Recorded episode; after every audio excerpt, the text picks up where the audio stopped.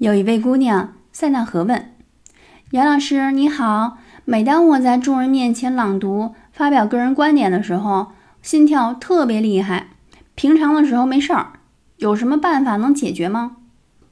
很简单，你需要学演讲。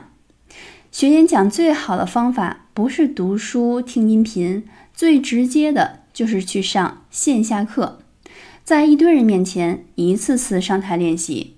我个人是经过线下课三个月学习和 Toastmaster 图马的演讲实践之后，已经完全让大家忘记我曾经的内向性格和不敢开口说话的过去了。